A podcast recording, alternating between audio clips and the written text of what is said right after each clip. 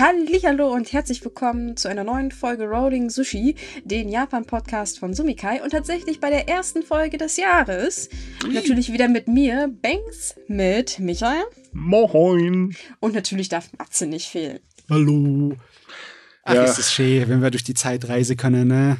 Ja. Ist eigentlich cool. Ich meine, normalerweise fragt man jetzt so, und wie habt ihr den Jahreswechsel überstanden und so weiter? Dabei ist erst Freitag und wir stehen ja gerade in der Aufnahme und äh, haben den Jahreswechsel ja. noch gar nicht hinter uns. Genau, wir, wir versuchen das Geböller im Hintergrund zu ignorieren, was aus irgendeinem Grund schon gestartet ist, aber. Äh, also falls es ja. am Papa laut knallt, tut uns wirklich leid, aber dagegen können wir dann auch nichts tun. Aber wir wenden uns ja im Moment an die Zukunft. Ne? Es ist wie äh, Sachen, die Zeit und Raum überspringen, genauso wie Bücher. Ne?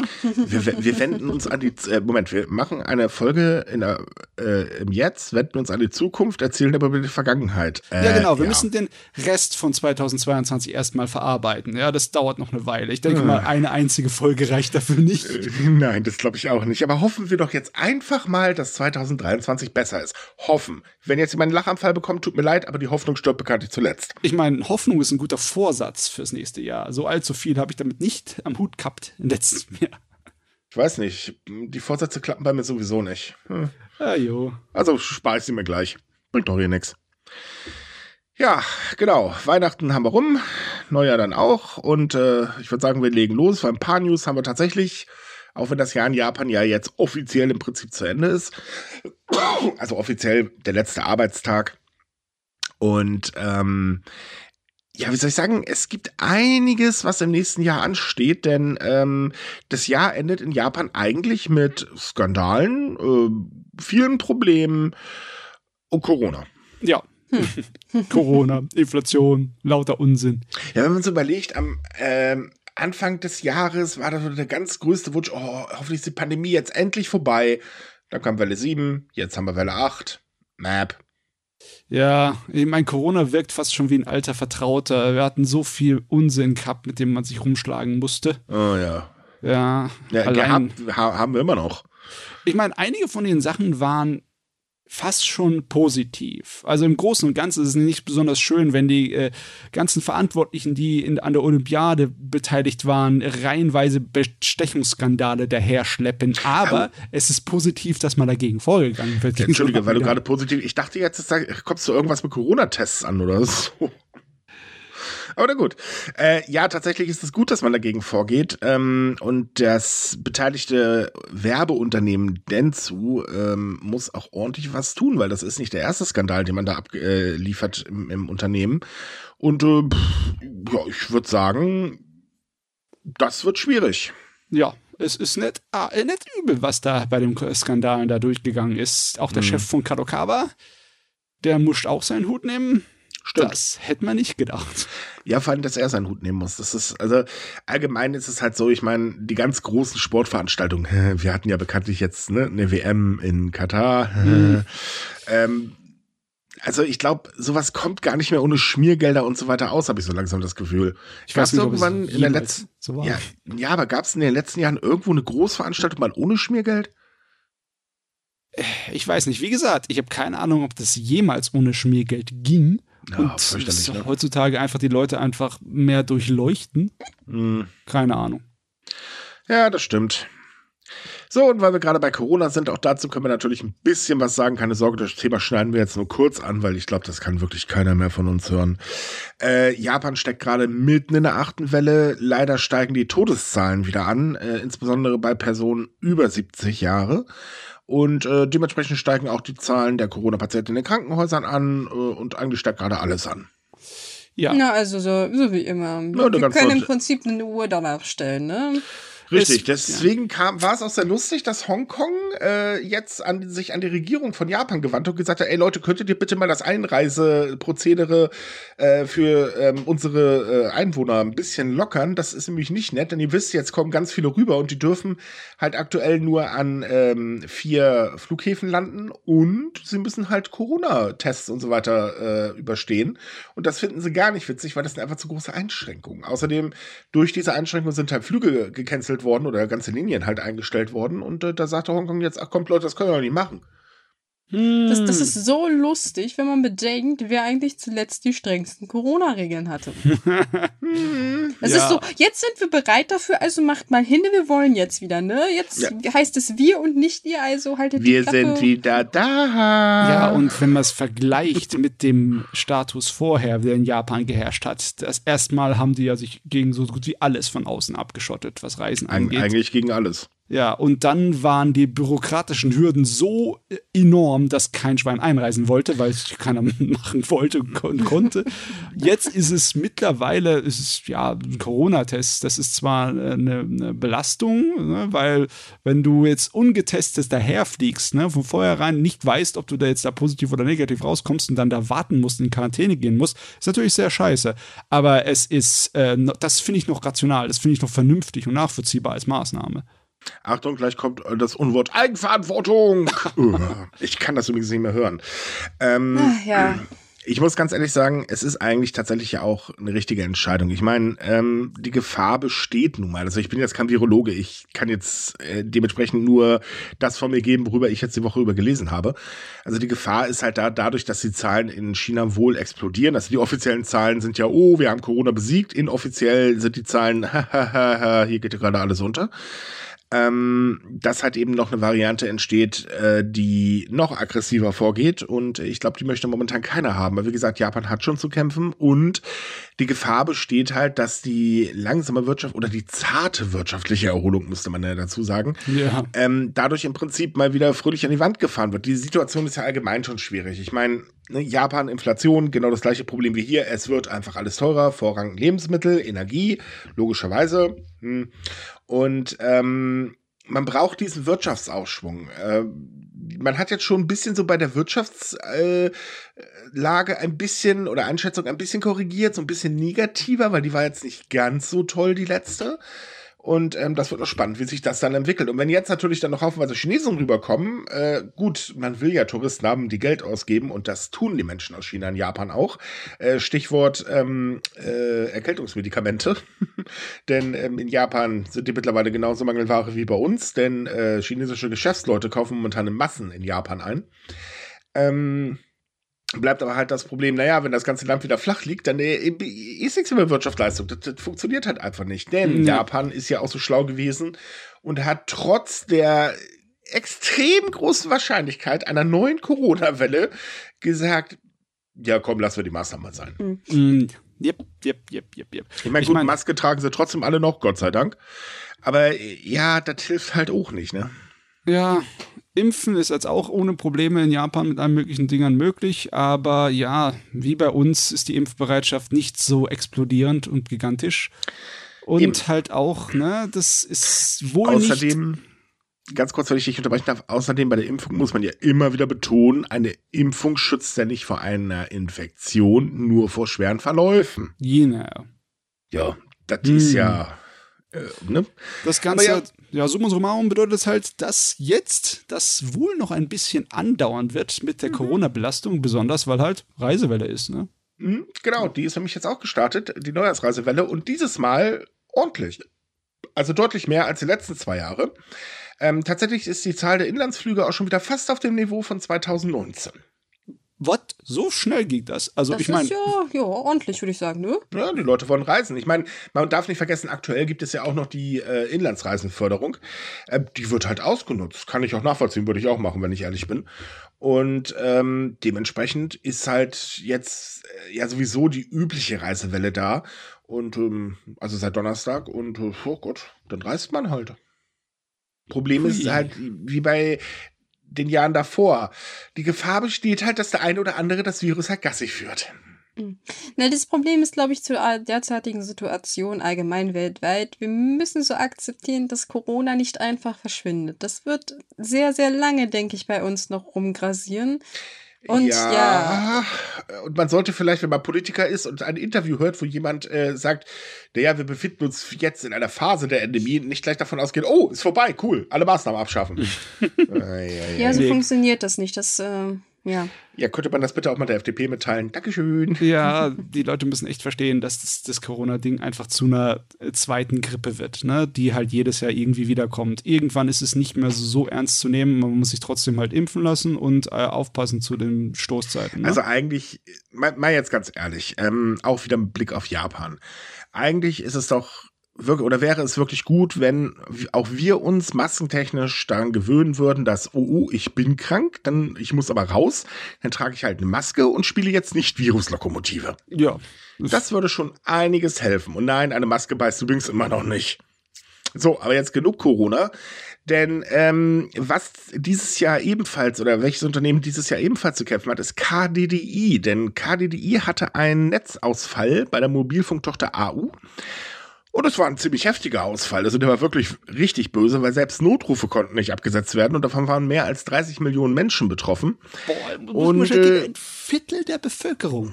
Ja, Das, das, ist echt knackt. teilweise spuckten Banken kein Geld aus, äh, also Automaten und so weiter und so fort.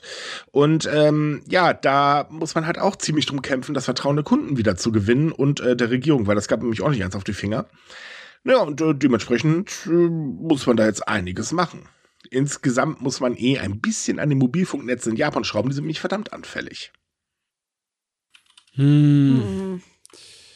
Also, ich muss echt mal gucken, wer alles unter KDDI ist, aber das müssten viele sein, ne? Ja, KDI ist mit der größte.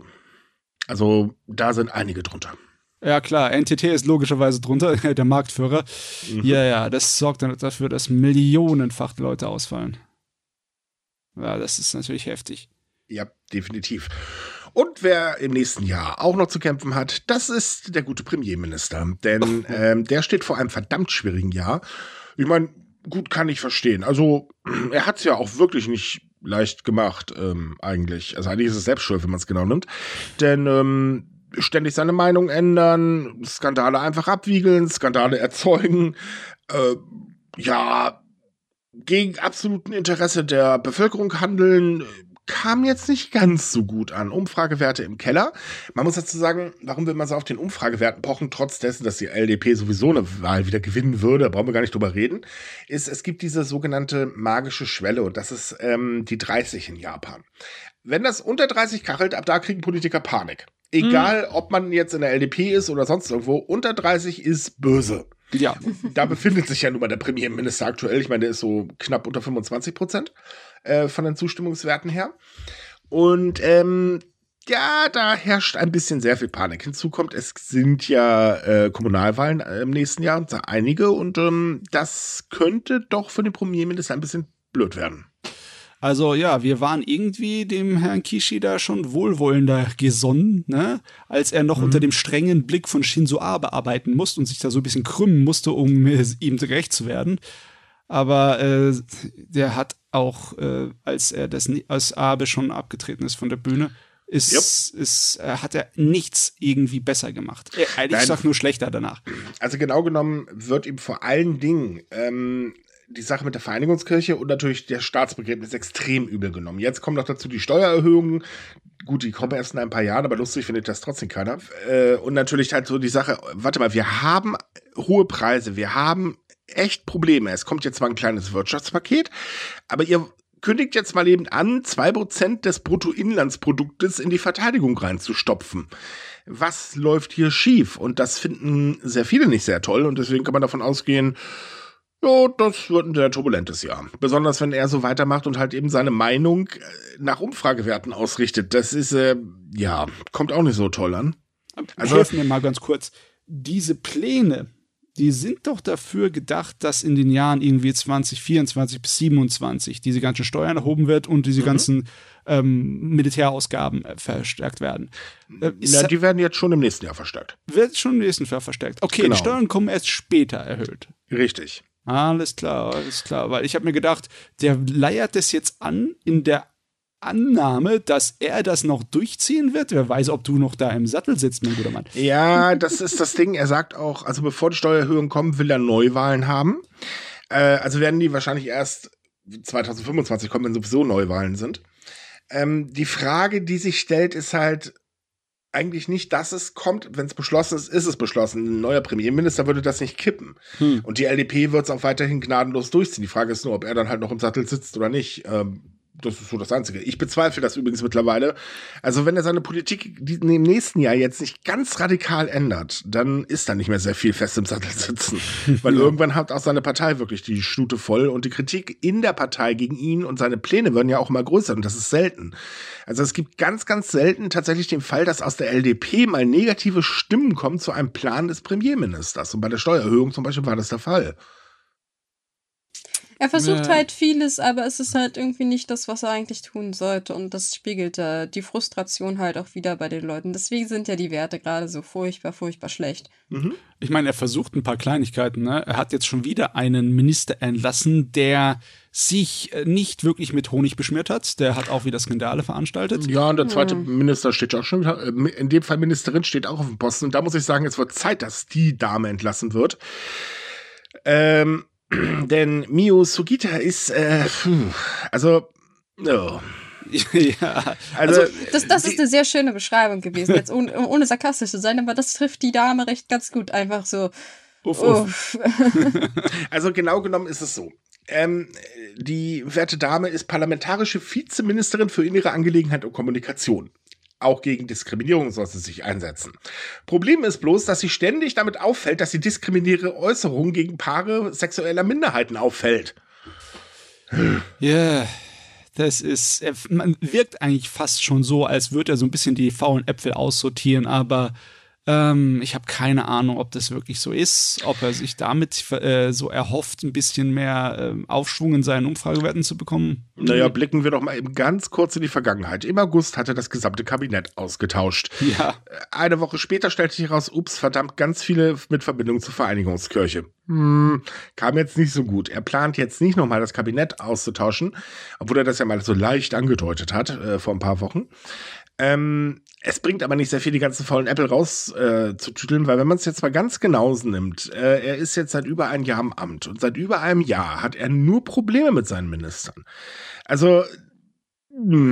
Ich glaube, das nimmt, das ist so der Motto, okay, da kommt jetzt wieder neuer und dann denkt man sich auch nur, jo, ne, mal sehen, wie lange du dich hältst. Ich glaube, da gibt es schon Wettbüros, die darauf Wetten abschließen mittlerweile. Es ist fast schon wie Vorführungsmodus. Mhm. Äh, also, dass du wirklich irgendeine Präsentation hast und nichts funktioniert richtig und dann musst du vor laufender, vor der Klasse, ne, musst du da irgendwie rumbasteln, um es äh, zum Laufen zu bekommen. So wirkt ja, er auf mich gerade. Aber es, seine ganze Politik wirkt halt sehr instabil. Also, ich meine, wir, können jetzt mal mit Herrn Olaf Scholz äh, vergleichen. Wir haben ja, also ihr wisst, das ist so eigentlich unser Bundeskanzler, wenn er denn mal da ist äh, oder falls er noch da ist.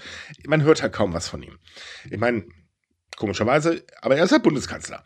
So, ähm, bei Kishida ist es so ähnlich, nur dass Kishida mehr in der Öffentlichkeit sich zu Wort meldet, aber genau genommen ist die Politik von ihm genauso zahnlos. Also sprich, da kommt einfach nichts. Das ist so, ja, man könnte ja mal, wir haben ja ein Problem, das sitzen wir entweder aus oder warte, die Umfragewerte müssen erst kommen, dann entscheide ich, wenn ich dann überhaupt entscheide und dann ändere ich sowieso wieder meine Meinung und bla, Sülz und blub.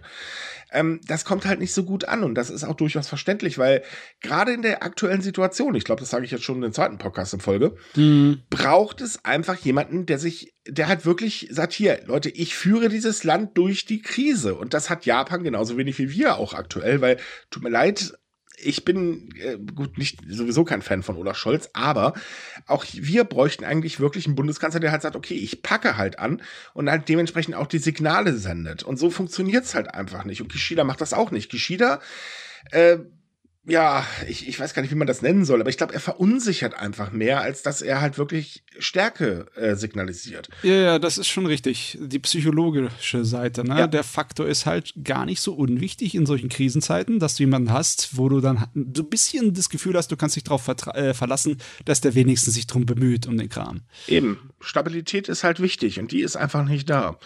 Und äh, von daher, ich meine, gut, mit äh, seinem Vorgänger wäre es jetzt auch nicht besser gewesen, schätze ich mal. Ähm, da merkt man halt tatsächlich, in solchen Fällen fehlt wirklich Abe. Aber ja gut, der hat ja damals seinen Hut gepackt, als das mit der Pandemie nicht so ganz geklappt hat. Hm. Naja, und jetzt kann er ja nicht mehr viel machen, würde ich mal sagen. Äh, nee, kann er definitiv nicht. Hinzukommt, es ist ja auch die Frage, wie sich die, im nächsten Jahr die ganzen ähm, äh, Flügel in der LDP selber ähm, ausrichten, weil Kishi, äh, ähm, Abe fehlt. Das heißt, der konservative, also der größte Flügel, den geht's halt gerade nicht ganz so toll. Und da steht ja immer noch im Raum, ob er auseinanderkracht oder nicht. Und wenn er auseinanderkracht, dann wird das politisch noch chaotischer werden. Ach jo, das könnte tatsächlich interessant werden im nächsten Jahr. Also oh, langweilig ja. wird's wahrscheinlich nicht. Nee, das definitiv nicht. Äh, ja, gut, das ist halt, naja. So, und äh, weil das so schön ist, blicken wir noch mal ganz kurz zurück ins Jahr 2022 und zwar, was in ja äh, was Japan so bewegt hat. Denn die Nachrichtenagentur Kyodo News ähm, sucht in jedem Jahr die Nachrichten des Jahres raus. Ähm, die werden von Redakteuren äh, gewählt und dann, äh, ja. Und wer hätte es gedacht, das Attentat äh, auf Shizu Abe steht auf Platz 1. Ja, klar, das ist natürlich für Japan ein Riesending. Ja, das definitiv. Welt, also welterschütternd mag das zwar nicht sein, aber für Japan ist es schon. Äh, also ich könnte mich an kein größeres politisches Ereignis erinnern seit äh, Fukushima. Ja. ja. man muss dazu sagen, es liegt wahrscheinlich nicht nur an dem Attentat selbst, sondern auch das Ganze drumherum, weil dann ging es ja erst richtig los mit der ähm, Vereinigungskirche, die ja Moonsekte, darunter kennt man die ja hier in ähm, Europa eher. Und natürlich die Sache mit dem Staatsbegräbnis, das ja auch unter massiver Kritik stand, nicht? Oh mein Und Gott. das bleibt definitiv in Erinnerung. Das Staatsbegräbnis, das äh, war der erste Nagel im Sarg, weil die ja. Regierung hat sich damit so unbeliebt gemacht überall. Das, das wundert mich auch überhaupt nicht. Also, ich meine, ja gut, wir haben gerade steigende Preise und halten jetzt ein Staatsbegräbnis für über 200 Millionen Yen ab. Ähm, hm, für einen sehr umstrittenen Politiker. Grandiose Idee. Aber es ist erstaunlich, was für einen Dominoeffekt wir eigentlich haben. Also, was das eigentlich alles ausgelöst mhm. hat, dieses Attentat. Und ich bin mir auch ziemlich sicher, dass es noch nicht vorbei ist. Also, ich habe das sehr große Gefühl, dass dieses, äh, dieser Fall nächstes Jahr auch noch eine sehr große Rolle spielen. Ja, wird er definitiv. So, auf Platz zwei äh, die Inflation. Ich glaube, darüber brauchen wir nicht wirklich sprechen. Wir wissen alle, es wird einfach alles schweineteuer. Ja. Platz drei hat Bestechung bei Olympia. Darüber hatten wir ja eben gerade schon. Mhm, Und dann gefolgt von der Vereinigungskirche. Ähm, ja. ja, eine Sache, die sehr stark verwickelt ist mit dem Attentat auf Shinzo Abe. Wenn das nicht passiert wäre, wäre das auch nicht in so einer Art und Weise an der Öffentlichkeit verarbeitet werden. Also es ist tatsächlich so, ja. die Vereinigungskirche ist in Japan schon seit Jahren in der Kritik, aber die Kritik war leise, weil vor allen Dingen die etablierten Medien, also die großen Medien oder Leitmedien, wie man sie nennt, haben das Thema im Prinzip eigentlich gemieden. Aus Angst oder warum auch immer, keine Ahnung. Ich meine, japanische Medien sind teilweise sowieso ein bisschen seltsam. Und ähm, es ist halt so, dass erst nach dem Attentat und nachdem der Täter zugegeben hat, naja, das war jetzt nicht politisch motiviert, sondern ich wollte ihn dafür strafen, dass er eben mit der Vereinigungskirche äh, rumbandelt. Ähm, seitdem wird eine Sache nach der anderen aufgedeckt und es vergeht eigentlich kein Tag, wo die nicht irgendwo in der Presse auftaucht. Mhm. Ja, das meinte ich halt mit Dominoeffekt. Ne? Ja, Wäre ja. wär das nicht passiert, hätte bis heute noch keiner drüber geredet. Ich glaube auch in den nächsten fünf Jahren nicht. Und ja, ja ist interessant, wie sich das jetzt entwickelt. Ne? Eben, Ergebnis des Ganzen, ähm, die japanische Regierung hat eine Untersuchung angestoßen und ein Gesetz gegen religiöse Abzocke auf den Weg gebracht. Das ist ja schon mal etwas. So, das nächste Thema ist das gesunkene Ausflugsboot äh, vor Hokkaido. Und zwar sank im letzten Jahr vor Hokkaido ähm, ein Ausflugsboot und bei diesem Unglück starben 20 Menschen ähm, und sechs halt weiterhin als vermisst. Ähm, da gab es auch so ein bisschen, Njäg, es war schlechtes Wetter angesetzt und der Betreiber hatte allerdings äh, gesagt, no, das Schiff kann ruhig auslaufen, was sich im Nachhinein als sehr schlechte Idee herausgestellt hat. Ja, das war eine Tragödie. Ja, definitiv. Er beschäftigt übrigens immer noch tatsächlich auch die Politik. Also da gab es ja dann eine Reihe neuer Gesetze und so weiter. Kontrollen wurden verschärft, damit das ja nicht nochmal passiert. Und das ist ja wirklich, also war wirklich übel. Ja, so, aber vor allem, weil es menschliches Versagen war. Es war nicht mal, dass irgendwie das Schiff kaputt war oder dass ein Unfall war. Es war einfach nur, weil ein Idiot gesagt hat, ich weiß es besser als alle anderen und wir machen mhm. das jetzt. Mehr war es nicht. Und das ist, das tut mir mal besonders leid, wenn man so eine Tragödie absolut hätte verhindern können. Definitiv. Ja. So, das nächste Thema Coronavirus. Äh, da gehen wir jetzt nicht weiter drauf ein. Und äh, dann haben wir noch Rücktritt von Kabinettsministern und sinkende äh, Zustimmungswerte. Das hatten wir ja auch gerade schon. Mhm. Ähm, wir hatten dann noch, äh, dass ähm, zwei ähm, Baseballer äh, Rekorde aufgestellt haben. Auch das Thema lassen wir einfach mal außen vor, brauchen wir nicht. Drüber reden. Da kann man sich ja gerne drüber nachlesen. Und ich habe keine Ahnung von Baseball, könnte vielleicht auch daran liegen. ich glaube, keiner hier hat Ahnung von Baseball. Ja, ich wollte das nicht so laut sagen. So, dann noch die Volljährigkeit mit 18 war auch ein ganz wichtiges Thema, denn am 1. April wurde in Japan das äh, Alter für die Volljährigkeit von 20 auf 18 gesenkt. Das heißt also, mehr Pflichten ähm, und auch Gesetzesverschärfungen, damit man halt nicht gleich in die großen Fallen rennt. Ähm, ja, das hat auch so ein bisschen für Interesse gesorgt, weil man wollte halt wissen, was darf ich jetzt. ähm, das Mindestalter übrigens für den äh, Alkoholkonsum und Rauchen liegt weiterhin natürlich bei 20 Jahren, sollte man dazu sagen. So, dann äh, auch ein wichtiges Thema, die Erhöhung der Verteidigungsausgaben und die Überarbeitung der Verteidigungsstrategie. Äh, das ja, hatten wir jetzt schon auch ein paar Mal das Thema. Das war halt zum Schluss des Jahres im Prinzip wichtig. Und dann haben wir mal geguckt, was denn bei uns eigentlich die meistgelesensten Themen waren. Ähm, da haben wir wohl gemerkt, Anime, Manga und äh, Musik außen vor gelassen. Und bei uns war das meistgelesenste Thema äh, und auch das heißt diskutierteste Thema tatsächlich endlich wieder nach Japan einreisen. Also sprich, ähm, die Sache mit denen, wann darf man denn wieder nach Japan? Was passiert gerade so? Das war ja so Anfang des Jahres bis ähm, 11. Oktober so ein äh, Ding. Und ähm, das war bei uns, ja, also da wurde im Prinzip auf allen unseren Kanälen heftigst diskutiert. Genauso wie das Einreiseverbot für Studierende ein sehr, sehr großes Thema war. Natürlich auch das Attentat äh, aus Shinzo Abe und äh, ja, eine Kuriosität ist die Bettwäsche, die sich wie ein Katzenfell anfühlt. Okay, das wollten die Deutschen wissen. Anscheinend. Also zumindest unsere Leser wollten das wissen. Äh, das sind ja Gott sei Dank nicht alle Deutschen, das war ja auch noch was, obwohl das war cool. Ähm, naja, aber du ja. weißt doch, Katzenthemen ziehen immer. Von genau. Katzenroboter genau. bis, weiß ich nicht, süße Katzentassen. Dann ist doch klar, dass Katzenbettwäsche auch funktioniert. Richtig, Cat Content. Ebenfalls ein sehr heiß diskutiertes Thema war äh, die Sache mit dem, dass Japan wieder mehr auf Atomkraft setzt. Und die übrigen Themen, naja, die hatten wir halt schon. Ähm, das ist halt die Vereinigungskirche, die Volljährigkeit, äh, Inflation, Corona und natürlich auch die Verteidigungsstrategie. Ja. Ja, macht Sinn, macht Sinn, so. dass äh, unsere Beziehung zu Japan auf jeden Fall von dem Krimi mit dem Einreiseverbot äh, geprägt war. Ne? Oh, definitiv. Oh Gott, wie das hin und her ging und dann die, die dämlichen bürokratischen Hürden, die sie da reingemacht haben, die der, der Vorgang war so skurril und so undurchsichtig, mhm. um da reinzureisen, bis sie dann endlich gesagt haben, oh, ja, jetzt machen wir alles weg. Weil du gerade undurchsichtig ansprichst. Undurchsichtig ist auch Marketing. Top-Überleitung, denn Japan will gegen Stealth-Marketing vorgehen. Ha, ich sage ja, Top-Überleitung. Ähm, Stealth-Marketing, das ist so eine Sache, das ähm, ist bei Influencern zum Beispiel mal so ein Ding, Blogger und so weiter machen das auch immer ganz gerne. Übrigens auch durchaus die Leitmedien sind davon gefeit. Nein, wir machen das nicht, weil ähm, wir haben sowas nicht. Aber ähm, Toll, ich habe uns jetzt gerade voll arrogant besser hingestellt. Oh je. ähm. nee, nee, wir sind eher schlechter dran. Stimmt bei uns, wir kriegen diese Angebote nicht. ähm, also es geht halt darum, dass man im Prinzip Werbung macht, aber sie nicht als Werbung kennzeichnet. Das ist in Deutschland mittlerweile reguliert. Ob man sich dran hält oder nicht, ist immer so eine andere Geschichte. Und natürlich auch zum Beispiel bei Bewertungen. Das ist ja bei Amazon so ein Volkssport. Kaufe gute Bewertungen, damit dein Produkt mehr gekauft wird. Mhm. So, und das ist in Japan ein Riesending. Vor allen Dingen, ähm, Unternehmen bezahlen halt super gerne Prominente und Influencer dafür und in Japan ist das eigentlich überhaupt nicht geregelt und deswegen will man jetzt dagegen vorgehen und höchstwahrscheinlich wird das wohl in die unlauteren, in die Liste der unlauteren Werbemethoden für Unternehmen aufgenommen. Das heißt, macht ein Unternehmen sowas, dann wird's böse. Und zwar richtig böse.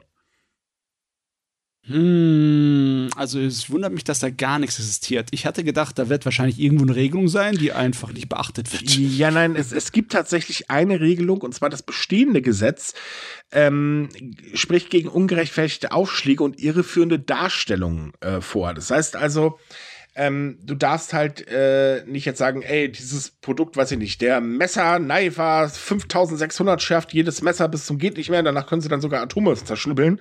äh, sowas darfst du in Japan auch nicht sagen. Äh, also das Telemarketing muss sehr lustig sein. Ich meine, wenn ich mich so hier in Deutschland noch dran erinnere, ich weiß nicht, ob es immer noch so ist, aber damals waren ja die Versprechen der Hammer. Ähm, man denkt mal liebevoll an den, äh, an die schönen Frisuren aus dem Staubsauger, ähm, Scharschneider. Ich habe tatsächlich, Ähm. also nur um das mal einzukommen, ich habe gehört, Oh. dass das Ding tatsächlich funktionieren soll. Also es gibt Leute, die sind wirklich begeistert davon. Ja, die erkennst du alle an der gleichen Frisur. Ja gut, also dass die alle gleich aussehen, egal, aber es funktioniert immerhin. Das ist ja, ja, dass es funktioniert, ist klar, aber die Frisuren, die dabei rauskommen, sind halt nicht eben so schön, wie man sich teilweise in der Werbung damals gesehen hat. Also, ich glaube, ganz ehrlich, wenn Eltern zu dem Ding greifen, dann kann man davon ausgehen, dass sie ihre Kinder wirklich hassen. naja, besser als wenn sie den Kochtopf nehmen.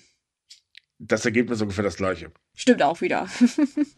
Also ich weiß nicht, mit dem Staubsauger möchte ich auch nicht unbedingt die Haare geschoren kriegen. Aber gut, egal. Ähm, äh, also man darf halt eben sowas nicht machen. Aber äh, Stealth-Marketing ist davon im Prinzip nicht berührt, weil das eine ganz andere Art von Werbung ist. Weil man sagt ja einfach nicht, dass das Werbung ist. Ja, man hält halt einfach brav die Colaflasche in die Kamera und sagt, hm, jetzt trinke ich mal einen Schluck und dann ist die Sache auch erledigt. Ja, ja So ungefähr. Die Sache war gar nicht so äh, unkontrovers. Die war auch heiß diskutiert, als es dann bei uns aufkam, dass es reguliert wurde. Man, Mhm. man hat das mitbekommen. Viele YouTuber mussten dann halt auch äh, gucken, dass sie äh, von sich selber preisgeben, ja, so und so habe ich es gemacht, etc. Oder sie haben dann richtig was zu hören bekommen von ihren Zuhörern, Zuschauern dann teilweise. Ne? Ja, gut, teilweise ist es halt auch so, es geht auch mittlerweile ein bisschen zu weit. Also ich meine, du findest ja äh, mit, unter fast jedem Post Werbung, keine Werbung. Wo du denkst, mein Gott, mach doch einfach nur das Werbeding davon, wenn es da wirklich Werbung ist. Was anderes wird doch gar nicht verlangt. Ja, ja, also wenn jemand irgendwie während seines Videos ein Wasserchen trinkt, wo man sieht, dass dem irgendeine Marke dabei ist, ist es nicht automatisch Werbung. Nee, es geht speziell um Modeblogger zum Beispiel, Ja. ähm, die dann halt eben ihr aktuelles Outfit vorstellen. Aber das ist halt alles, also auch dazu gibt's ja schon Gerichtsurteile und so weiter. Ich bin ja momentan nicht ganz so auf dem Stand, aber ich glaube, äh, wenn es halt eben selbst gekauft ist, ist es nicht das Riesenproblem. Dann ist es ja auch keine Werbung genau genommen, man stellt ja nur vor, was man selber angezogen hat. Wenn man jetzt aber Ja. natürlich, weiß ich, von irgendeiner Mode billig schieß mich tot Label da was zugeschickt bekommt, dann soll man halt sagen, ja, hier habe ich geschickt bekommen und fertig. Außerdem ist es doch viel ehrlicher. Ja, klar. Ja. Mit Ehrlichkeit dann- kommt man auch weiter.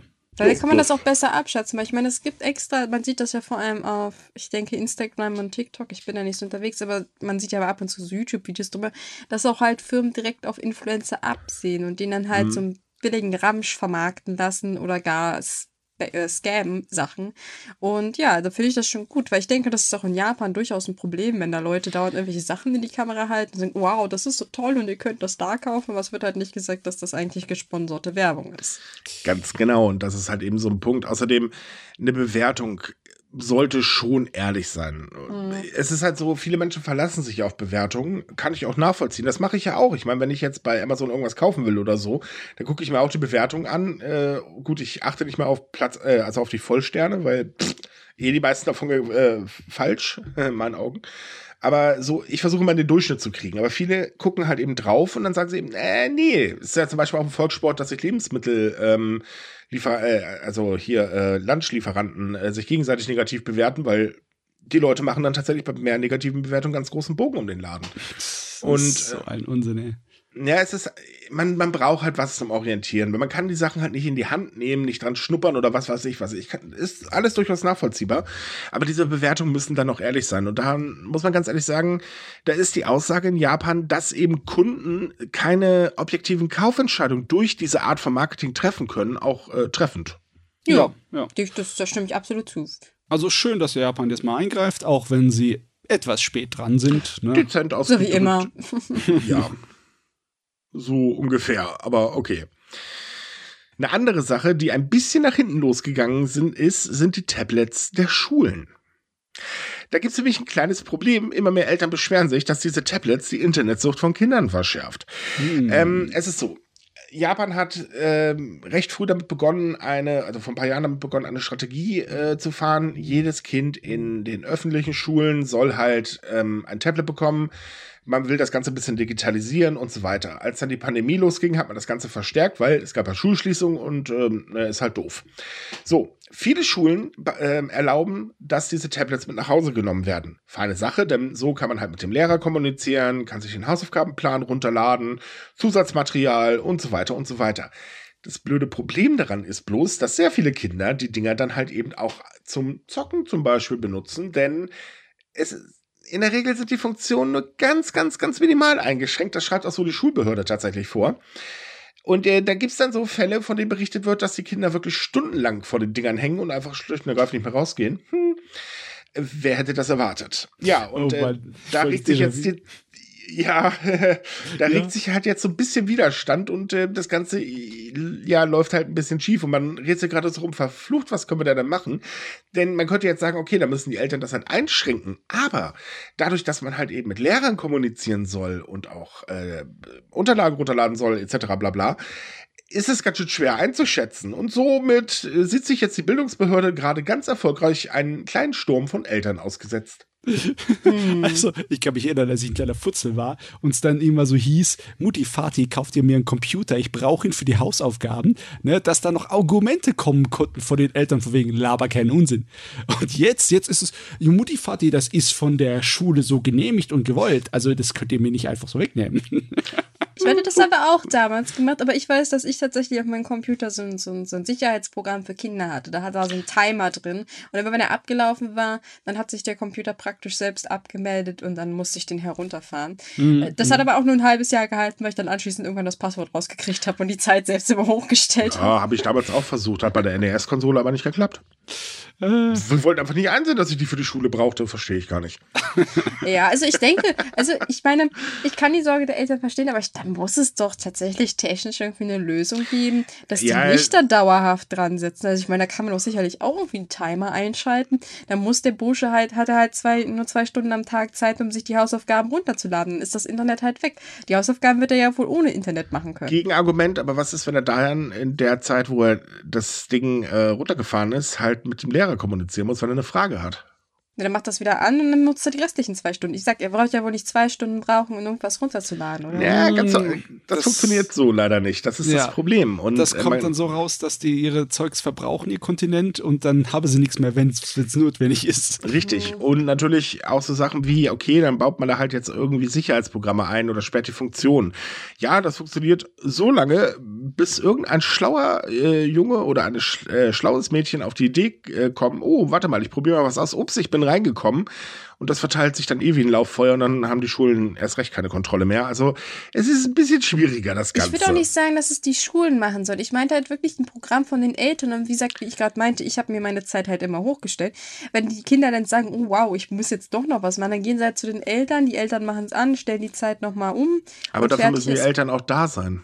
Ja, also ich würde es auch gerne auf die Verantwortung der Eltern schieben, weil klar, die Erziehung von deinen Kindern auch in dem Umgang mit Medien und Computern, das ist definitiv, sollten die Eltern nur was mitzureden haben. Ja, auf jeden Fall. Und ja, aber ist halt nicht so einfach in Japan, ne? Nicht einmal alle Es ist- Elternteile zur Verfügung. Ne? Ja, das ist aber, also auch da sind wir äh, wieder ähnlich in Deutschland. Man sagt immer sehr schnell, okay, ähm, also allgemein ist das eine sehr, sehr, äh, sehr schwierige Sache. Viele, äh, viele Eltern schieben Verantwortung gerne auf die Schulen ab, andersrum schieben die Schulen auch sehr gerne wieder viele Verantwortung auf die Eltern zurück. Und bei beiden Seiten vergisst man, dass es eigentlich Teamwork sein sollte. Ähm, aber äh, wie in Japan, wie auch hier, ist es halt so, um so ein System zu etablieren, müssen halt die Eltern auch anwesend sein. Und naja, man muss halt arbeiten. Ähm, und es ist mittlerweile leider gang und gäbe, dass eben nicht mal ein Elternteil zu Hause ist. Das ist sowohl in Japan wie auch hier in Deutschland mittlerweile gang und gäbe. Und ähm, da ist auch die Kontrolle dann halt schwierig. Also man kriegt das ja dann halt auch sehr selten mit, weil ne, man kann jetzt nicht sehen, wenn man irgendwo, was ich nicht, am Fließband steht oder keine Ahnung, auf dem Bau schuftet äh, oder im Büro sitzt, wie in Japan fallen dann ja meistens, ähm, dass das Kind gerade zu Hause fröhlich äh, ja das Tablet ähm, seit Stunden benutzt und den Akku gerade frö äh, fröhlich verbraucht, äh, um, weiß ich nicht, Candy Crush zu spielen oder so ein Krams. Ja, Ähm, von daher, das, das ist ja, nicht so einfach zu lösen. es Das halt ist auch nicht so. einfach, ist es klar. Aber ich meine, man kann es ja auch nicht einfach weiterlaufen lassen. Nö, tatsächlich überlegt man jetzt seitens der Behörden, was zum Geier man da tun kann. Ähm, ja, nur da, es wird noch eine Weile dauern. Ja, aber auch immer, wenn man von so Sachen wie Sucht spricht, ist es auch ein gefährliches Wort, weil erstens mal es tut gleich die Augen auf sich ziehen, ne? Es ist die Aufmerksamkeit. Aber viele Leute verstehen das auch nicht genau richtig. Also nur weil jemand stundenlang mit dem Gerät verbringt, ist er nicht automatisch süchtig. Und Sucht kann äh, weitaus andere auf anderen gefährlichen Ebenen passieren, als jetzt halt nur mit der Benutzung des Gerätes, sondern Also auch man- mit, ja, Geld ausgeben kann auch Ja, generell werden. spricht man, was das Internet angeht, immer recht schnell von Sucht, wenn jemand halt mehr als, äh, ich sag jetzt mal, akzept äh, oder die akzeptierte Zeit davor sitzt. Ja. Also es, es gibt ja so diese, diese akzeptierte Zeit im Prinzip, das sind so, ich glaube, drei Stunden irgendwie so in dem Dreh, wurde mir das letztes Mal erklärt. Und wenn man halt mehr davor sitzt, ist man definitiv süchtig. Ja. So, und äh, jetzt nehme ich das mal auf uns gemünzt. Ich sitze ja, du weißt Gott, sehr viel vorm PC. Uh, Ich arbeite ja blöderweise auch daran. Äh, trotz allem kann ich die Gurke ausmachen und kriege nicht Zitteranfälle, weil ich mal eben nicht im Internet bin oder wenn das Internet ausfällt. Es sei denn, es ist jetzt gerade in der Podcastaufnahme. Das ist echt ein bisschen unpraktisch. Ja. Ist mir das eigentlich egal. Meistens freue ich mich sogar drüber, weil dann, äh, ja, schönen Dank auch. Fertig. Es war für den Rest des Hauses blöd, weil ich hier alles mit Smart Home habe, aber ja Gott, äh, dann muss man der alte Blu-ray-Player herhalten oder so, ne? Also, juhu, aber ähm, äh, bei Kindern ist es halt so, oder gerade jüngere Kinder sind halt doch schon ein bisschen anfälliger. Ähm, das ist einfach ein Fakt, der nicht von der Hand zu weisen ist. Und äh, so ein Tablet verleitet dann halt auch ganz gerne dazu. Und wenn man eh die ganze Zeit alleine ist und dann auch nicht mehr den Weg nach draußen findet, dann ist das wirklich sehr unpraktisch. Besonders weil auf so einem Tablet lauter Smartphone-Programme großenteils drauf sind. Ne? Und die sind logischerweise auch mit vielen Fallen gespickt, Mhm. um Sucht hervorzuhoben und dann halt Geld äh, ausgeben zu lassen. Ne? Wir können noch mal, ich kann ja noch mal das äh, Beispiel Candy Crush anheben. Also was man da teilweise echt auch so an Überlegung kommt, da Geld reinzupumpen, ist ja der Hammer. Oh. Aber bei Ich mein- Kindern passiert das schneller als bei. Äh, Ja, definitiv. Ne? Also ich würde da nie Geld reinpumpen, auch wenn ich das ab und zu mal äh, tatsächlich, äh, allerdings auf dem PC, haha, äh, spiele, muss ich ganz ehrlich sagen, ich kann verstehen, warum da Leute Geld reinpumpen. Äh, ich selber würde es nie machen, weil, pff, ist ja egal, ist eh nur Freizeit, äh, also Nebenbeibeschäftigung. Aber äh, es verleitet schon durch ziemlich aggressive Methoden, muss ich ganz ehrlich sagen. Und ich meine, da gibt's ja, weiß Gott, äh, Programme, die sind dann noch um einiges schlimmer. Ja, ja, jetzt Japan die ganze Zeit unser sozusagen unser Blick in die Zukunft gewesen, was Demografieentwicklung äh, angeht, ne, was Veralterung der Gesellschaften etc. Auf einmal sind sie auch unseren Blick in die Zukunft, was Digitalisierung von Schulen angeht. Ja, definitiv. Und ebenfalls noch ein Blick in die Zukunft oder so ein halber Blick in die Zukunft ist ja, Japan versucht ja momentan gerade ähm, die Bevölkerungskonzentration auf den Großraum Tokio zu lockern, weil Tokio ist groß, das wissen wir ja alle. Ähm, und da stapelt sich halt so ein bisschen die Bevölkerung mittlerweile. Also es ist halt so, ähm, die ländlichen Regionen sterben aus, weil die Menschen gehen eher in die Großstadtgebiete. Tokio ist dann halt eben am beliebtesten, weil da sind die meisten Firmen, da findet man am schnellsten Arbeit. Also ab nach Tokio oder in die drei benachbarten Präfekturen. Problem ist, äh, das kommt nicht ganz so gut, weil halt der Rest von Japan, mh, naja, mittlerweile ein bisschen entvölkert ist, wie er so eine Statistik dieses Jahr ähm, ausgesagt hat. Ähm, ist halt nicht ganz so toll. Und das möchte man unbedingt ändern. Äh, Das möchte man schon seit Jahren ändern, aber der Plan wird halt immer wieder verschoben. Jetzt letztens erst vor ein paar Wochen wieder.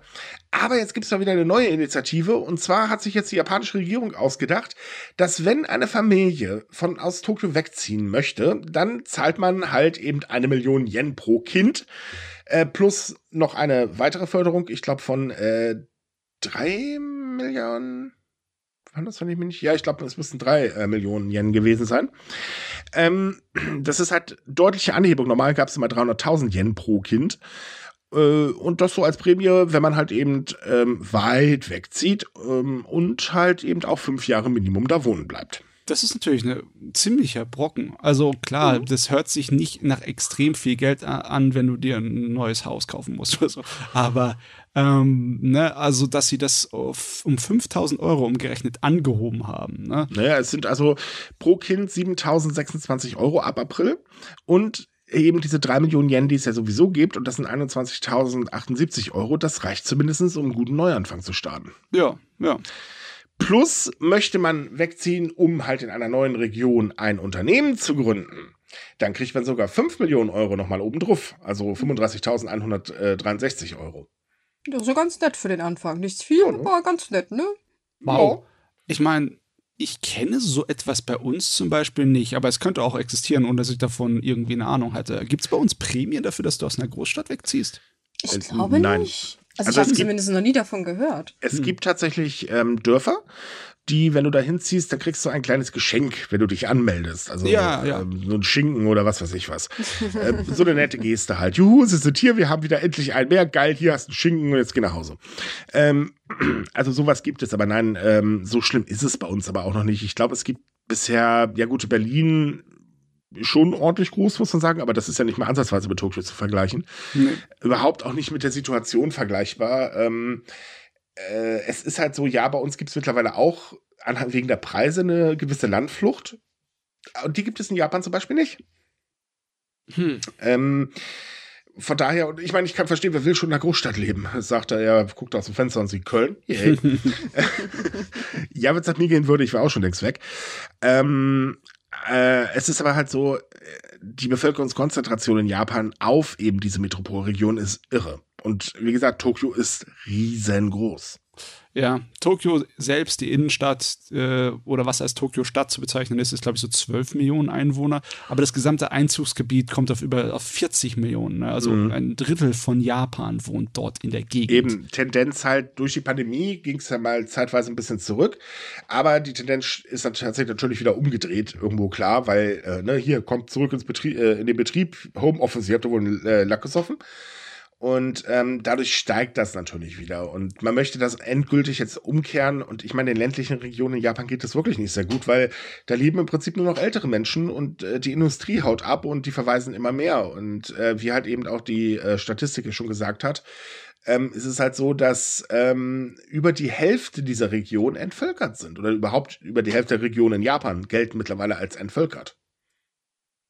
Hm, ja, ein das ist eigentlich Problem. ziemlich traurig, weil es eigentlich mhm. sehr schöne Dörfer in Japan gibt, die auch irgendwie alle so ihr kleines Stück eigene Kultur haben und die stirbt natürlich, wenn niemand da ist. Oh, Richtig. Ja. Übrigens, ich halte da jetzt mal gegen. Tatsächlich muss ich sagen, da unterscheidet sich Japan und Deutschland gar nicht. Auch Deutschland hat unglaublich schöne Dörfer ähm, und ländliche Regionen, wo es sich auch wirklich toll leben lässt. Sehr wohl. Sehr mhm. viele schöne alte Dörfer, richtig. Also, richtig. Gut, der Nahverkehr ist in Japan ein bisschen besser. Noch. Ja. Und das WLAN. ja, das WLAN auch. Äh, das, Minimal, das, aber nur. Ja, dezent.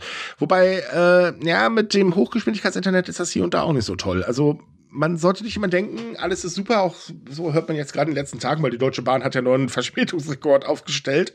Und dann kommt immer der Vergleich mit Japan und dann so, die japanische Bahn ist so super, bla. Und dann denkst du dir, ja, was Pünktlichkeit angeht, mag das sein. Beim Rest ist das aber ja, darüber reden wir dann nochmal. Das ist nämlich nicht der Fall. Und das Netz ist auch nicht so toll, wie viele immer glauben. Ähm, ja, die Shinkansen sind beeindruckend und ja, das äh, gibt ja auch ein eigenes Netz, aber alles abseits der Shinkansen äh, ist ganz schön am Straucheln da drüben.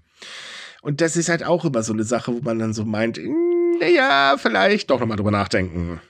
Also, Man sollte nicht immer alles bis in die höchsten Töne loben, weil jeder hat irgendwie, ich meine, nichts ist perfekt auf der Welt. Richtig. Überall Kratzer im Lack. Naja, ist aber auch schon äh, in Ordnung so. Ja. Klar. Im Großen und Ganzen ist äh, Japan da gar nicht so schlecht drin bei den meisten Sachen. Hm, aber Nö, ganz ehrlich. definitiv nicht. Ähm, was allerdings schlecht ist, ähm, ist, dass immer mehr Lehrkräfte in Japan wegen psychischer Erkrankung krankgeschrieben werden. Und in diesem Jahr war es tatsächlich ein, äh, 2021 war es tatsächlich ein Rekord. Ja, das, das Jahr war belastend für sehr ja. viele Leute. Ja. Definitiv. Also es handelt sich im Geschäftsjahr 2021, wo gemerkt, das Geschäftsjahr endet immer ähm, Ende März in Japan. 5.957 äh, Lehrkräfte wegen einer psychischen Erkrankung krankschreiben lassen. Das sind 694 mehr als im vorherigen Jahr. Äh, und es ist das fünfte Jahr in Folge, dass mehr als 5000 Lehrkräfte äh, deswegen krankgeschrieben worden sind. Und das erste Mal tatsächlich sind mehr als 10.000 ähm, Lehrkräfte ähm, allgemein erkrankt und krankgeschrieben worden. Und das ist für ein Land, das unter einem absoluten Lehrermangel leidet, eine ganz fatale Situation. Ja, das ist heftig. Das ist im ja. Endeffekt mehr als 10% Anstieg. Richtig. Das also kurz zum Lehrermangel. In Japan ist es so, der Lehrerberuf gehört nicht unbedingt gerade zu den beliebtesten Berufen. Und ich packe das jetzt in Anführungszeichen mit Absicht, weil, wow, ähm, das Ding ist halt Überstunden ohne Ende, äh, Überwachung ohne Ende und und und. Das ist alles andere als leicht Lehrer in Japan zu sein.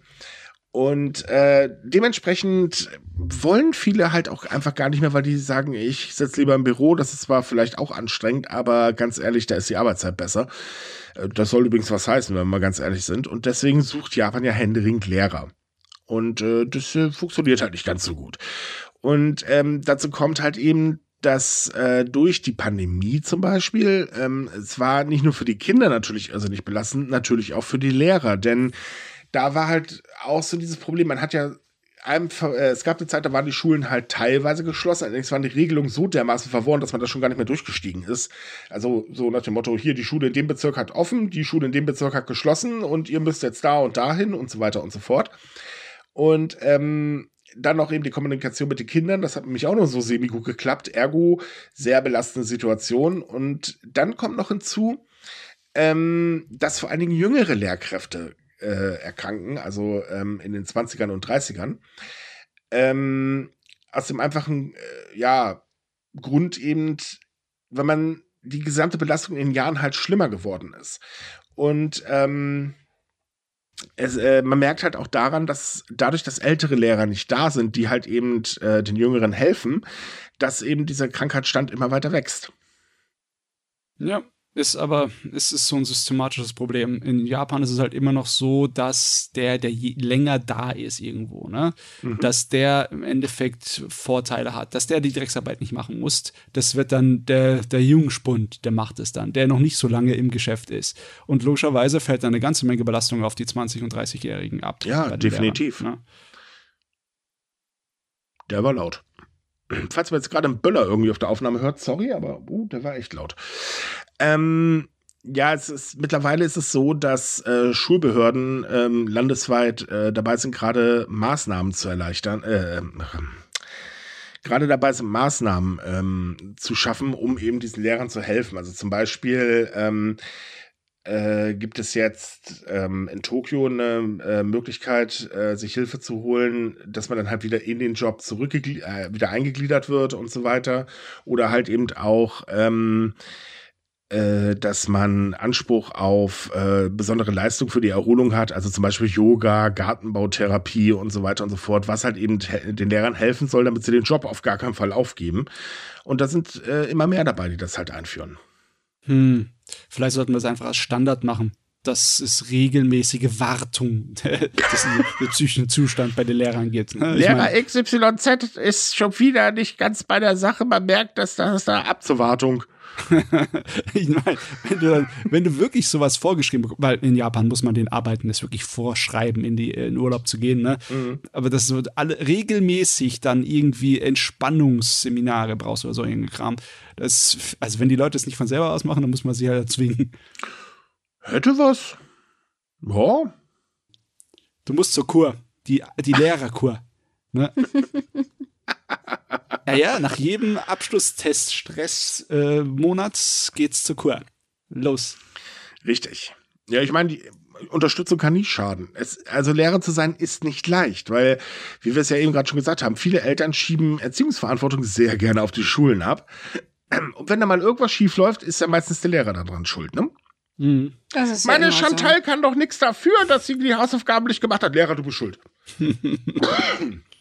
Oder Kevin oh, ist gar nicht böse. Lehrer, du bist schuld. Puh, ja, das muss sich verbessern, weil sonst laufen sie ihnen weg. Beziehungsweise es kommen einfach keine neuen hinzu. Es ja, ja so oder immer, immer weniger, sagen wir es mal so rum. Und das ist halt keine gute Sache. Japan hat zwar ein kleines Problem mit Nachwuchs, aber auch der Nachwuchs, der da ist, sollte vielleicht geschult werden. Ja, notwendig. Richtig, wobei in ein paar Jahren heißt es dann wahrscheinlich, versuchen gerade Lehrer loszuwerden. Sind nicht mehr genug Schüler da. Oh Gott, darüber kann man jetzt eigentlich nur lachen, aber äh, so unrealistisch ist das gar nicht. Ja, es ist schon hm. irgendwie eine, es ist schon irgendwie so eine, wie sagt man, eine skurrile Vorstellung. Mhm. So als mhm. wenn es aus einem Film wäre, der in der nahen Zukunft spielt. Aber ja, es ist leider, es, es ist eine Realität, die immer näher rückt, ne? Ja, definitiv. Und es ist halt traurig, dass, dass die Regierung das überhaupt nicht ernst nimmt. Also so null.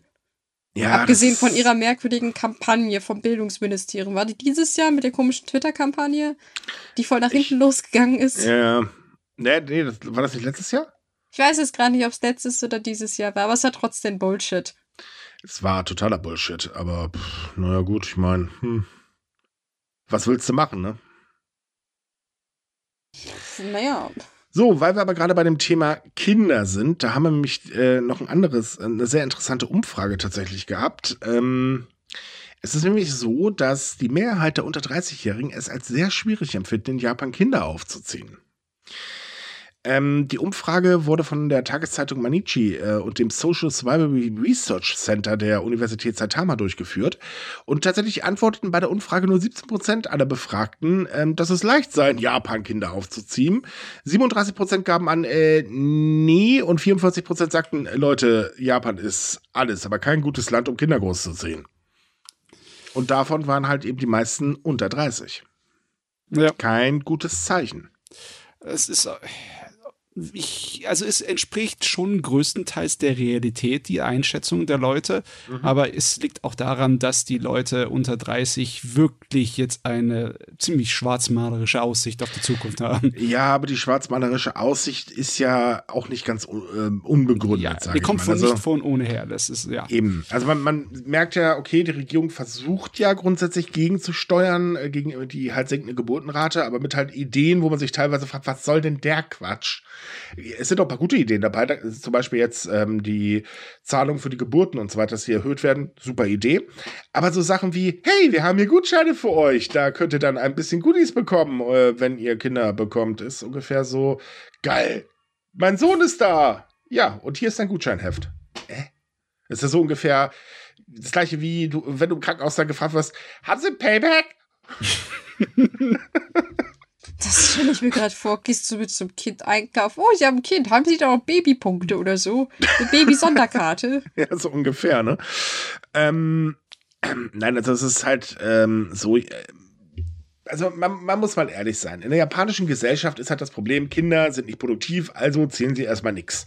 So, äh, Mütter sind nicht produktiv, also zählen sie auch nichts. Frauen, ach, die zählen sowieso nichts. Das ändert sich zwar langsam, aber an den meisten Stellen denkt man halt leider immer noch so ziemlich standhalttechnisch. Ähm, und ähm, das macht natürlich das ganze Gebiet sehr mh, hm, uninteressant, mal ganz doof gesagt. Ähm, dazu kommt, dass halt eben gesetzestechnisch, also gerade was Frauen dann wieder angeht äh, oder Mütter angeht, dass sie einfach nicht geschützt genug sind. Das Thema hatten wir jetzt auch schon ein paar Mal angesprochen. Man versucht das zwar gerade zu ändern, aber da regt sich natürlich Widerstand. Na, wer hätte das erwartet? Denn ein Mann kann halt ganz schnell seine Sachen packen und abzischen. Mhm. Ist halt eben so ein Ding für sich. Und ähm, dazu kommt, die Arbeitsbelastung ist unglaublich hoch, das Geld ist knapp und ein Kind in die Welt zu setzen, sorry, das ist nun mal teuer und das Geld haben die meisten einfach nicht mehr.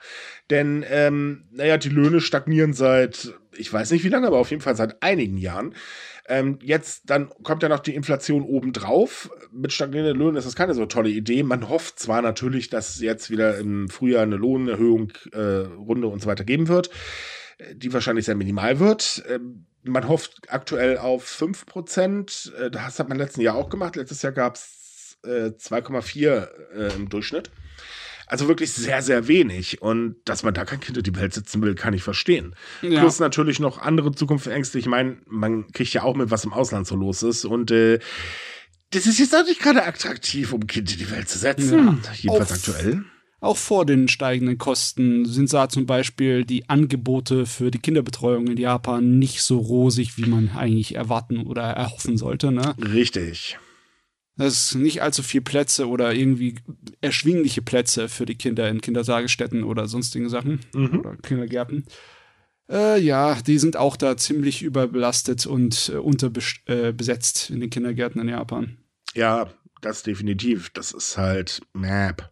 Hm halt keine so gute Sache. Aber naja, gut, ich meine, ist es bei uns anders? Nee, nee. Das mein, ist eben der Punkt. Ne?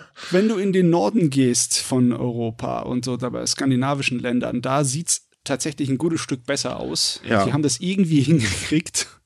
Für Kinder sieht es da weitaus besser aus, was da an Angeboten gibt. Aber ja, nee, äh, ansonsten ist da Japan wie viele der G7-Staaten nicht so ja, weit. Problem bleibt halt eben einfach, ähm, Kinder sind halt eben, sie sind halt da, man braucht sie später als Arbeitskräfte, aber das war es dann halt schon. Ja. Ich meine, ich, es wäre so schön, wenn sie einfach ein bisschen Gas geben würden bei der Arbeit dagegen, weil es passieren immer kleine Schritte, aber wirklich mhm. so Mini-Schritte. Sie zum Beispiel dieses, äh, die Ehegattenzulage, dieser Unsinn, die dafür sorgt, dass der Ehegatte ähm, Geld bekommt, ne? aber nur, wenn seine äh, Partnerin halt so und so viel verdient. Wenn sie drüber kommt, dann kriegt er kein Geld, keine Zulage. Und das sorgt dafür halt, dass dann äh, die, die Ehefrau halt nur sich darum bemüht, nicht so viel dazu zu verdienen, ne? sonst geht ja die Zulage beim Ehegatten flöten. Und das ist mhm. aber auch dämlich. Eigentlich sollte man das so eine komische Einschränkung da haben und äh, damit die Mutti auch einen besser bezahlten Job annehmen kann. Ne? Ja, das würde auch vor allen Dingen einiges helfen. Ja. Ja, das ist halt so eine Sache. Aber ja. gut, ich meine, das ist ja nichts Neues. Äh, es wird halt sehr viel oder es wird sehr viel darauf gehofft, dass das was passiert, aber man tut halt zu wenig seitens der Regierung dafür. Ähm, das geht übrigens auch tatsächlich ehemaligen Yakuza-Mitgliedern so. Denn äh, also die japanische Regierung geht seit Jahren härter oder deutlich härter gegen die Yakuza vor. Man will halt eben einfach sie mittlerweile im Keim eigentlich ersticken. Klappt tatsächlich auch ganz gut, denn ähm, die Yakuza ergraut, im wahrsten Sinne des Wortes. Also die Mitglieder werden immer älter, neuer Nachwuchs kommt nicht. Und es gibt einige Einschränkungen. Sie können kein Bankkonto eröffnen als Yakuza-Mitglied und, und, und, und, und. Das ist also eine ellenlange Liste. Äh, man hofft halt natürlich ähm, drauf, dass Leute, die jetzt noch in der Yakuza drin sind, eben die Yakuza einfach mal verlassen. Machen mittlerweile auch immer mehr, aber immer mehr sagen auch, Leute, das ist verdammt schwierig, denn auch wenn du äh, rausgegangen bist aus der Yakuza, hast du immer noch mit den Einschränkungen zu kämpfen. Ja, das ist toll. Und wann fallen die weg? Gar nicht. Ja, toll. Äh, wie heißt das gar nicht? Du kannst dein Leben lang kein Konto mehr eröffnen, oder wie? Mhm. Ja, wie sollst du dann das Leben in Japan führen? Ja, das, was auch, das, das ist das Problem. Dazu kommt noch ein Problem. Ähm, man ist bei der Polizei grundsätzlich immer auf dem Tacho. Heißt, man kann sogar wegen einer ganz, ganz geringen Kleinigkeit, weiß ich nicht, weggeschmissenes Taschentuch oder so, einkassiert werden. Ja. Das macht das Leben auch nicht gerade so attraktiv. Plus natürlich die ganzen Vorurteile, wenn das jemand spitz kriegt. Wir wissen ja in Japan Vorurteile immer Bombe. Ähm, und das macht die ganze Sache halt super schwierig. Und auch da müsste die Regierung dringend mal gegensteuern, was sie aber mal wieder nicht tut. Ja, die Regierung schläft sowieso. Selbst diese äh, Idee, diese Ehegattenzulage abzuschaffen, ja, die kommen nicht von der Regierung, die kamen da von der Kedandel, ne, von dem Wirtschaftsverband. Genau. Ne? Also, pff, es, ja, da können wir nicht hingucken bei der Regierung. Wir müssen zu den Expertengruppen und zu der Gesellschaft an sich, an der Gemeinschaft. Tatsächlich gucken. gibt es Hilfsgruppen für ehemalige Yakuza-Mitglieder, äh, auch von der nationalen Polizeibehörde, aber da es ändert halt nichts daran, dass sie zum Beispiel trotzdem bei der Polizei auf dem Giga bleiben, auch wenn sie da artig hingehen. Ja. Was halt auch so Dinge so, so, Leute, ihr wollt das doch, dann macht doch da was. Ich meine, ja, sie waren mal in einer Verbrecherorganisation, wollen da jetzt raus, dann verdonnert sie halt eben dazu, dass sie durch, äh, was ich, fünf Jahre einen Selbsthilfekurs be äh, besuchen müssen, aber dafür hebt wenigstens nicht Dinge auf, wie zum Beispiel, ja Gott, dann lass sie doch einen vernünftigen Job ausüben und lass sie so geil ein Bankkonto. Was soll denn das? Bringt doch niemanden um. Ja, wirklich. Ich meine, kann ja mit Einschränkungen oder mit sonstigen, ähm, ja, ja, so Überwachungsmaßnahmen belastet werden, ne? Klar. Aber ähm, das muss einfach gesetzlich besser geregelt werden. Ja, vor allem, wenn man austritt, dann kehrt man ja im Prinzip seiner verbrecherischen Vergangenheit den Rücken. Und dann sollte man den das schon ein bisschen leichter machen, nicht, dass die verbrecherische Vergangenheit nämlich nachher wieder so attraktiv wird, dass man zurückrutscht. Und die Gefahr äh, ist da und das machen auch ähm, mittlerweile immer mehr. Ähm, weil sie halt einfach sagen, nee, sorry, das, das können wir, so können wir nicht leben. Ja, aber von dem Konzept der Wiedereingliederung in die Gesellschaft haben die schon mal gehört, oder? Keine Ahnung, ich habe jetzt nämlich mit der Regierung drüber gesprochen, wenn ich ehrlich bin, aber ich glaube nicht. Oh Gott, oh Gott, oh Gott. Mhm. So, kommen wir zu unserem letzten Thema, denn ähm, das Jahr ist zu Ende, also gibt es natürlich auch wieder ganz lustige Statistiken. Eine Statistik ist dieses Mal extrem aufgefallen, weil das macht schon seit Jahren Probleme und da geht es um den pazifischen Makrelenhecht. Der pazifische Makrelenhecht ist ein sehr, sehr beliebter ähm, Speisefisch in Japan und man könnte sagen, eigentlich auch wichtig für die japanische Küche, aber die Fangmenge schrumpft. Und nun hat eine Fischerstadt in Japan das erste Mal seit 1950 angegeben, dass kein einziger pazifischer Makrelenhecht gefangen worden ist. Übrigens, 1950 hat man mit den Aufzeichnungen angefangen. Ach du Scheiße. Mhm. Oh je. Oh Mann, was wir vorhin gesagt haben, ne, Blick in die Zukunft, ne, wenn die Meere irgendwann mal leer gefischt sind und es nichts mehr zum Fisch zum Essen gibt, das fängt schon an. Richtig, Experten gehen auch davon aus, dass die Bestände ähm, des Makrelenhechts wegen dem Klimawandel und der aggressiven Fischerei durch China, Taiwan und so weiter immer weiter abnehmen. Und in diesem Jahr äh, schickte die ähm, Fischerei-Kooperation oder Kooperative oder wie man das nennt, ähm, die ersten Boote recht früh raus und auch weiter raus, damit sie halt eben größere Mengen fangen können. Aber landesweit geht man davon aus, ähm, dass die Fangmenge halt wieder ordentlich schrumpfen wird. Ähm, also im äh, November lag äh, die jährliche Fangmenge aller Fische bei äh, 230.851 Tonnen. Ähm, und das ist halt deutlich weniger. Ja, das ist so tragisch, dass das sich nicht aufhalten lässt. Mhm. Aber auch wenn Japan jetzt sagt, ja, wir benehmen uns richtig und tun alle Quoten einhalten, heißt das nicht, dass der Rest außenrum das eben so ja, tun tatsächlich würde. hat man hat man sich 2021 darauf geeinigt, ähm, die Fangquote deutlich zu senken, also 46 Prozent weniger. Ähm, Problem ist halt eben einfach, äh, dass damit ja äh, die Gesamtmenge immer noch ähm, über 2020 lag. Ja. Wie immer man das jetzt auch hingekriegt hat, verstehe ich jetzt zwar auch nicht, aber okay. Ähm, und es führt halt auch dazu, dass der Fisch natürlich teurer wird. Mm, ja. Und das ist ja nicht unbedingt gerade so unwichtig als Grundnahrungsmittel der Fisch, ne? Für Richtig. Japan. Also laut der Fischereibehörde von äh, Shoshi ähm, ist die jährliche Fangmenge seit 2009 zurückgegangen. Und 2021 wurden nur 18 Tonnen gefangen. Das ist für den einen der wichtigsten Fischereihäfen in Japan schon echt ein bisschen übel. Puh. Ja. Also, ich, ich, ich weiß nicht. Ich, ich, ich weiß vom Kopf her, dass es eine Zukunft geben wird, die ich erleben würde, dass es keinen Fisch mehr zu kaufen gibt, weil Fisch nicht mehr gefangen werden kann, weil alles weg ist. Aber ähm, hoffen wir mal nicht, dass alles weg ist. Das wäre für, äh, für das Ökosystem mehr eine ganz blöde Sache. Ja, ganz, ganz schlecht. Aber ich kann es irgendwie noch nicht so ähm, emotional nachvollziehen. Also es ist irgendwie so, es ist so plemplem. Es ist plemplem, weil seit Jahren darauf hingewiesen wird. Auch in Japan weiß man seit Jahren darauf hin, dass das so nicht weitergehen kann. Aber es ist halt eine Industrie, das ist ähnlich wie beim Walfang. Man äh, weiß halt, okay, ähm, es ist eine ganz blöde Idee, weiter Wale zu fangen, weil äh, nee, trotzdem wird seit Jahren äh, unter Deckmantel der Wissenschaft gemacht und dann steigt man aus dem Abkommen aus und jagt wieder ganz offen, obwohl in Japan eigentlich überhaupt kein Wal gegessen wird. Oder sagen wir mal, nur eigentlich nur noch von äh, älteren Generationen. Aber Jüngere fassen das Walfleisch zum Beispiel gar nicht an. Aber man geht halt trotzdem fangen. Ist halt eine Industrie, ist lukrativ, pumpen wir Geld rein. Juhu. Nur wie viel Geld will man halt eben in dem Makrelenhecht äh, fangen Geschäft Dingsbums reinstützen, weil irgendwann kannst du nicht mehr weiter rausfahren, dann hast du schon das nächste Festland erreicht. Hm. hm. Ja, ich weiß auch nicht. Also eben, rein theoretisch könnte man das irgendwie einbalancieren in etwas Nachhaltiges.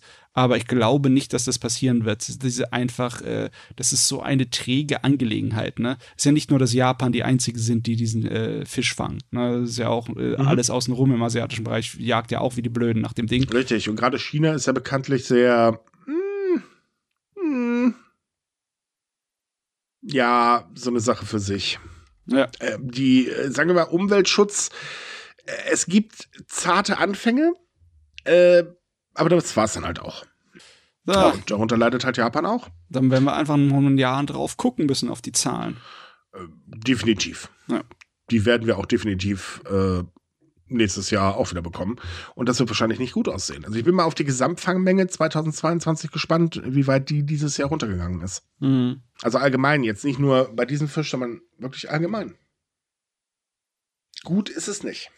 Mhm. Wir schließen den Podcast heute mal mit einem tollen Thema ab, denn am 5. Januar starten die 16. japanischen Filmtage in Düsseldorf und zwar A on Japan nennen sich die. Und dieses Mal dreht sich alles um das Motto Bühnenkünste. Ähm, das Filmfestival ist komplett in Düsseldorf verteilt, aber der Eintritt bei allen Events ist kostenlos. Das lohnt sich. Das hört sich doch fantastisch an. Definitiv. Alles umme? Ach du meine ja. Güte. Hei, hei, hei. Das ist, ist sehr, sehr schön, sehr attraktiv. und da findet man auch Animes, da findet man halt auch so Filme wie Drive My Car oder Der Klang von Indigo und so weiter und so fort. Ähm, es gibt äh, eine offizielle Webseite und da sind alle Filme gelistet. Wir verlinken euch den ganzen Spaß wieder bei uns natürlich in der Podcast-Beschreibung. Schaut einfach mal rein. Es lohnt sich wirklich. Also es ist sehr empfehlenswert, wenn man halt einfach mal einen schönen Kinoabend oder Nachmittag haben möchte. Hm, nur echt schade, dass Düsseldorf so weit weg ist von mir, aber vielleicht kann man es mit was anderem verbinden. Das ist der einzige Vorteil an Köln. Ich wollte Ja. nur mal kurz die Nachbarschaft poltern. Das ist wahr. Wenn ich Zeit hätte. Hm. Ach ja, schade eigentlich. Ach, ich habe da so eine komische Webseite. Ich muss da News schreiben. Ach, verdammt. Siehst du, macht die Sache auch nicht besser. so, liebe Leute, das war unsere erste Folge im neuen Jahr. Wenn es euch gefallen hat, wären wir wirklich happy, wenn ihr uns ähm, weiterempfehlen würdet. Ansonsten liked uns, wo ihr uns liken könnt. Übrigens, ihr könnt uns jetzt auch auf Mastodon folgen. Einfach mal nach Sumika suchen, da findet ihr uns bestimmt. Ähm, wir wünschen euch ansonsten einen super tollen Start ins neue Jahr. Möge es äh, der Januar ein toller Monat werden. Haben wir alle mal dringend not, äh, nötig. Und wie immer, wenn ihr weitere Japan-News lesen wollt, dann kommt auf sumikai.com. Da haben wir jeden Tag was für euch. Wir haben auch eine Japan-Gruppe bei Facebook, falls ihr euch austauschen wollt. Und äh, ansonsten hören wir uns einfach nächste Woche wieder. Tschüss! Tschüss. Ciao.